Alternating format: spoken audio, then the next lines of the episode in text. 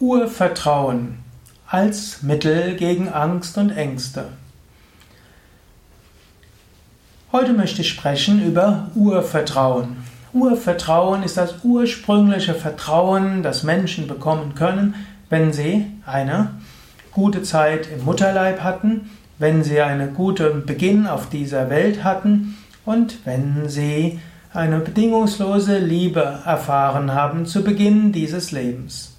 Und Urvertrauen hilft, weniger Angst und Ängste zu haben. Angenommen, du bist Mutter, werdende Mutter, dann willst du natürlich deinem Kind ein gewisses Urvertrauen geben. Und dort kann es gleich helfen, dass du von Anfang an der Schwangerschaft dir bewusst machst, ja, ich habe ein Vertrauen darin, dass es gut ist, dass ich Mutter werde. Und ich werde meinem Mutterdasein gut gerecht werden können. Und ich vertraue auch in Gott oder ich vertraue an die kosmische Mutter oder ich vertraue darauf, dass ich eine gute Mutter sein werde. Wenn du als Mutter eine, ein Selbstvertrauen hast, wird Kind im Mutterleib das auch spüren. Weshalb in Indien zum Beispiel es geraten wird, dass werdende Mütter besonders sich an Gott wenden, besonders spirituelle Praktiken machen, sich in Gott verankern.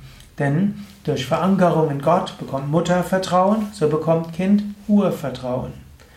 Wenn das Kind auf die Welt gekommen ist, dann ist das Wichtigste, dass das Kind Urvertrauen bekommt, indem es weiß, Vater und Mutter sind fürs da. Dass das Kind weiß, ja, ich kann mich auf Vater und Mutter verlassen. Es wird deshalb auch empfohlen, dass man die ersten drei Jahre ja, seine Beziehung irgendwo harmonisch gestalten sollte, dass man auch seine Beziehung nicht in Frage stellt, dass man sagt, ja, wir bleiben zusammen. Wenn drei Jahre lang das Kind eine stabile Beziehung zwischen Eltern erlebt hat, wenn das Kind auch gemerkt hat, Mutter und Vater sind für mich da und selbst wenn es zwischendurch mal Schwierigkeiten gibt, Mutter und Vater sind da, dann entwickelt das Kind Urvertrauen.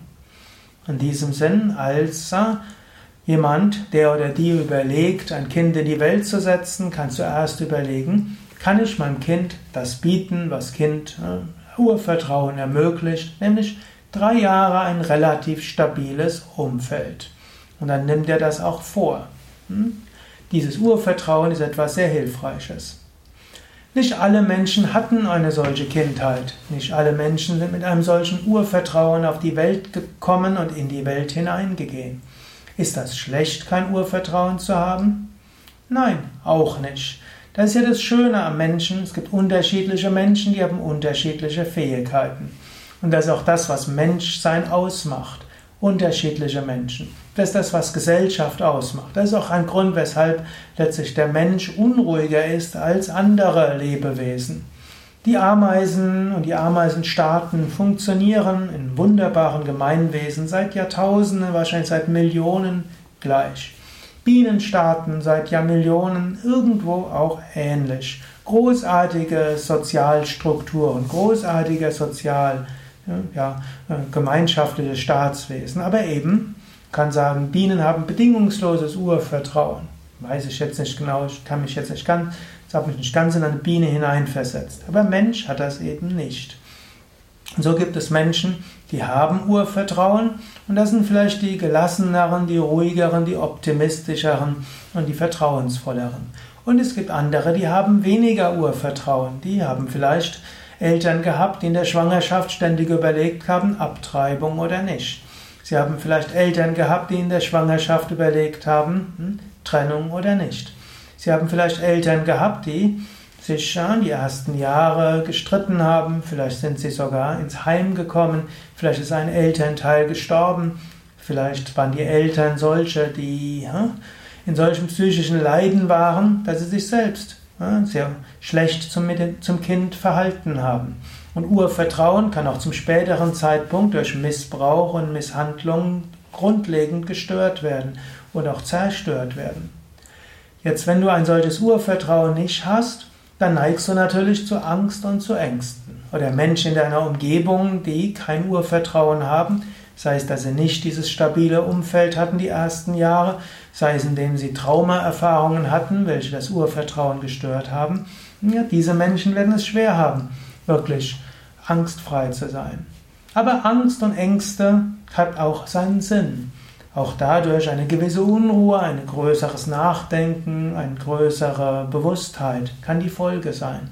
Manchmal sind es gerade Menschen mit mangelndem Urvertrauen, die besonders spirituell interessiert sind.